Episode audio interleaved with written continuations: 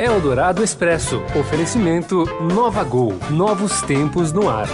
Tudo o que acontece no Brasil e no mundo em 15 minutos. Começa agora Eldorado Expresso. Olá, seja muito bem-vindo. Edição desta terça-feira do Eldorado Expresso. Você já sabe, a partir de agora, as notícias mais importantes da hora do seu almoço em 15 minutos. Primeiro aqui pelo rádio, na Eldorado, e já já em formato de podcast, em parceria com o Estadão, para você ouvir na hora em que quiser. Eu sou a Carolina Ercolim, ao meu lado está o Heisen Abac. E estes são os destaques desta terça-feira, 18 de junho de 2019. A Câmara começa a debater a reforma da Previdência. Deputados a favor e contra a proposta criticam a reação do ministro Paulo Guedes após mudanças feitas pelo relator. Jair Bolsonaro defende o decreto do porte de armas, mas diz que não fará nada se o Senado derrubar o texto porque não é um ditador. Seleção feminina decide classificação da Copa do Mundo contra a Itália e a masculina enfrenta a Venezuela pela Copa América. Eldorado Expresso. E a nova versão da reforma da Previdência está sendo debatida na comissão especial da Câmara. Mais de 100 deputados se inscreveram para falar o, a sessão está em andamento. O relator da proposta, que é o deputado Samuel Moreira, disse hoje aqui à Rádio Dourado que vê condições do texto ser votado no dia 25, mas pode ser que demore um pouco mais por causa da abertura dessas discussões. Ele defendeu a robustez fiscal e negou pegadinhas sobre a hostilidade com que o ministro da Economia recebeu o relatório é, o Guedes o chamou de aborto até na semana passada, Moreira se limitou a dizer que Rodrigo Maia já deu o recado. O ministro não, não está é. correto, não é verdade. Eu acho que ele precisa conversar mais lá com a equipe dele. O Rodrigo Maia, presidente da Câmara, respondeu ele à altura. Não cabe a mim, que tenho responsabilidade com a reforma, eu não vou aumentar atritos e discórdias. Eu tenho que unir. Eu, eu, eu, eu não vou colocar lenha nessa fogueira. Você se lembra, né? O clima está quente entre o presidente da Câmara e o ministro Guedes desde a semana passada. Ele já garantiu que a discussão da reforma unificou o parlamento e que o governo virou uma usina de crises. E ontem voltou a abanar a brasa, criticando a forma como o presidente Bolsonaro fritou o agora ex-presidente do BNDES, Joaquim Levy. Acho que é uma covardia sem, sem precedentes. Eu não digo nem do presidente, acho que quem tem que segurar firme é quem nomeou. Quem nomeou foi o ministro da Economia, e ele precisa nos garantir equilíbrio nessas relações. Segundo o relator, outras críticas também são injustas. Samuel Moreira defende que a retirada da capitalização e a inclusão de uma regra de transição mais suave para servidores foram decisões consensuais. Esse é o problema. O texto não tem nada claro. Por isso que houve a confusão. Agora, não houve consenso nenhum, né? não teve voto. E se não tem voto, não tem como nós caminharmos com essa polêmica, contaminando o principal que está tendo voto. Então, não é fácil. E essa questão de estados e municípios também é outra polêmica. Não se constrói unidade. A, a, ainda não se perdeu os estados e municípios, porque nós só tiramos o texto do relatório, mas podemos recolocar, mas dentro de um entendimento. Bom, enquanto isso, a comissão segue lá com os deputados a favor e contra a reforma da Previdência. A essência perversa dessa proposta de reforma permanece. É papel da oposição obstruir a agenda. E o papel nosso é fazer a defesa do relatório. Nós temos inúmeras questões legais e constitucionais que uma medida provisória pode vir de um dia para a noite e mudar a regra para o trabalhador, sem mais, sem menos. É importante reafirmar aqui que nós damos no seu relatório um cheque em branco, porque muita coisa agora vai para a lei ordinária. Essa é a hora importante que o país precisa mudar. Nós não podemos fraquejar. Eldorado Expresso.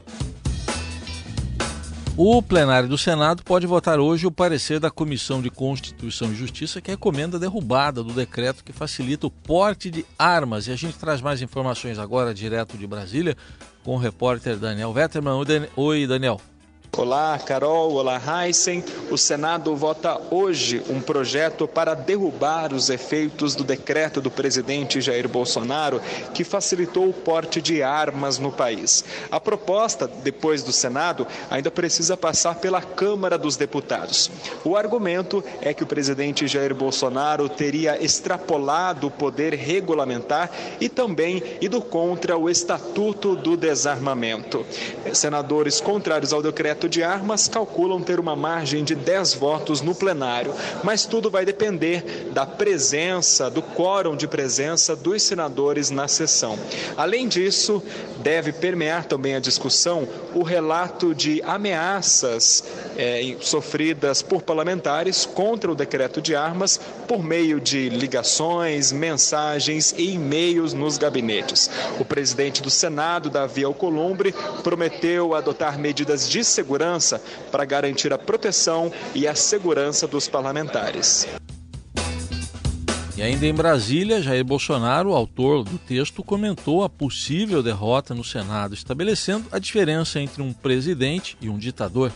Eu conversava com o senador nesse sentido, explicando, conversando. É, nós sabemos que no Brasil, hoje em dia, é, quem está à margem da lei está armado, querendo pular de cá, dá o direito à legítima defesa, que foi decidido em 2005. Nada mais estou fazendo do que atendendo a vontade do povo. É, é, expressa nas urnas de 2005 por ocasião do referendo. Não posso fazer nada, olha, eu não, pô, não sou ditador, sou democrata, pô. Bolsonaro, que já tinha sugerido que pode nomear alguém de fora da lista tríplice para a vaga de Procurador-Geral da República, não quis afirmar se vai indicar o nome em relação né, dessa relação que vai sair hoje. São 10 candidatos, mais Raquel Dodge, que não está entre eles, é cotada para continuar no cargo. Ah, não sei. Eu não vi a lista tríplice ainda. Todo mundo, todos que estão dentro, fora dali, tudo é possível. É, eu vou seguir a Constituição. O presidente comentou ainda outro assunto do dia, né? O veto sobre o fim da taxa para cobrança de bagagem em voos domésticos. Segundo Bolsonaro, as empresas aéreas alegaram que a gratuidade seria um empecilho para o setor e que, para ele, não há problema em pagar para voar com bagagens acima de 10 quilos. Olha, as empresas menores, tá? É, alegavam que seria um empecilho. Você faz, você faz uma, as contas. Eu fiz uma conta para um avião com 200 pessoas, 20 quilos a mais cada um. É um gasto a mais. É, então, o que acontece? Eu sempre viajei sem mala no avião, então eu estaria tava pagando pelos outros. Agora você pode ver, você vai daqui para o Rio muitas vezes. Você está pagando 500 reais na passagem, pagou, eu paguei 1.500, a diferença é mil reais. Esse é o grande problema que nós temos. A bagagem ali, um Delta X a mais, até 10 quilos, está liberado. Com todo respeito, quem fazer uma viagem vai usar mais, vai levar mais de 10 quilos, acho que não. Se quer levar mais de 10 quilos, pague, pô, sem problema nenhum.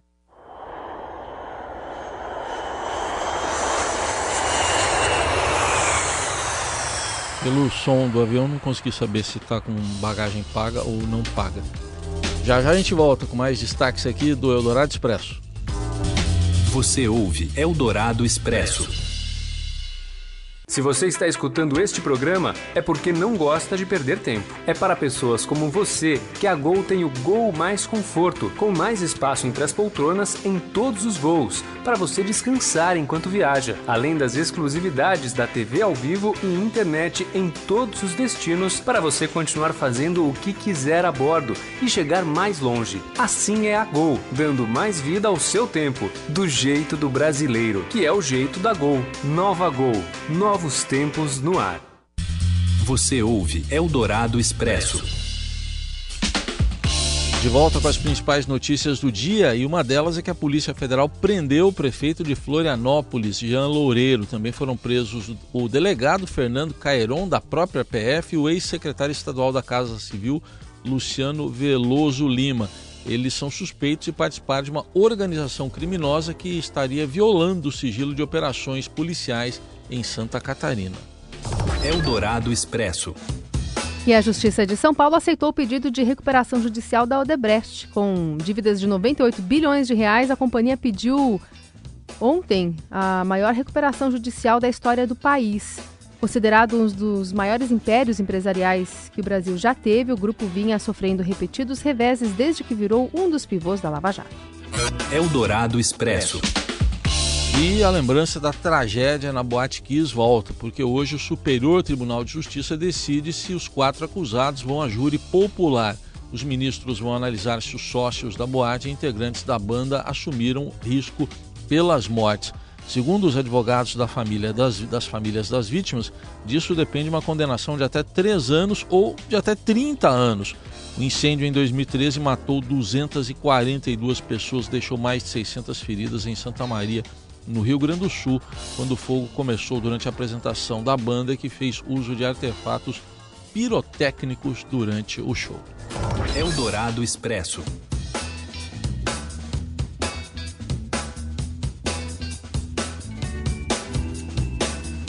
Ben, euh, pas difficile, c'était groupe A, c'était la France, et groupe L, je sais pas quoi, groupe F, le Brésil.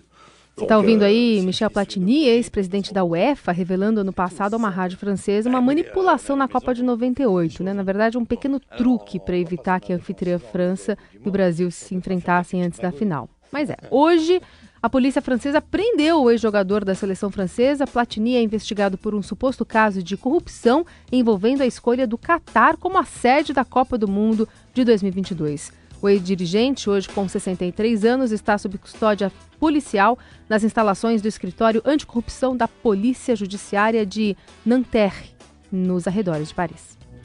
Eldorado Expresso. E hoje tem futebol brasileiro em campo, em dose dupla. A seleção feminina decide contra a Itália uma vaga nas quartas de final da Copa lá na França.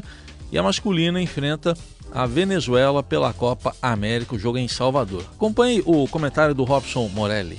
Olá, amigos! Hoje eu quero falar da seleção brasileira. As duas, a masculina e a feminina. As duas entram em campo hoje para praticamente conseguir a classificação. A seleção masculina joga 21 e 30 lá na Fonte Nova, em Salvador, o segundo jogo é, da chave da Copa América e ganhando da Venezuela praticamente garante a sua classificação. Lembrando que estreou com vitória por 3 a 0 diante da Bolívia, mas o grande desafio dessa seleção é resgatar o carinho do torcedor. Nós vimos e nós temos vistos jogos é, da Copa América América com pouco público, jogos um pouco desinteressantes na opinião de quem vai ao estádio, não comparece e a seleção não foge disso não, né? No primeiro jogo, Morumbi, é 46 mil pessoas, não era um público é, legal para aquela partida e hoje os próprios jogadores do Tite entendem que em Salvador vai ser uma recepção um pouco mais calorosa. E no meio da tarde hoje, ainda 16 horas, o time da Marta, o time do Vadão, lá na França, tenta a classificação na Copa Feminina. O Brasil é segundo colocado no grupo com três pontos, perdeu da Austrália, né? Perdeu depois está ganhando de 2 a 0. Olha só, né? Permitiu a virada. E o Brasil tem uma combinação de resultados que facilita a sua classificação. Mas precisa jogar, precisa ganhar, precisa empatar, até perdendo pode ser que classifique, né? Dependendo dos outros resultados da competição. Vale lembrar que primeiro e segundo lugares classificam automaticamente e os melhores terceiros colocados também vão para a próxima fase. É isso, gente. Falei, um abraço a todos, valeu! Eldorado Expresso. Vambora? Bora, alguns assuntos são malas, né? Outros nem tanto, mas temos que ir embora. Temos Mala que ir embora. Tudo, né? Para conversar conosco ou colocar um comentário que não seja mala, ou que também seja, só usar as nossas redes sociais. A hashtag Eldorado Expresso. Valeu, vambora, gente, pegando a alça. Tchau. Até amanhã. Você ouviu Eldorado Expresso tudo o que acontece no Brasil e no mundo em 15 minutos. Eldorado Expresso. Oferecimento Nova Gol. Novos tempos no ar.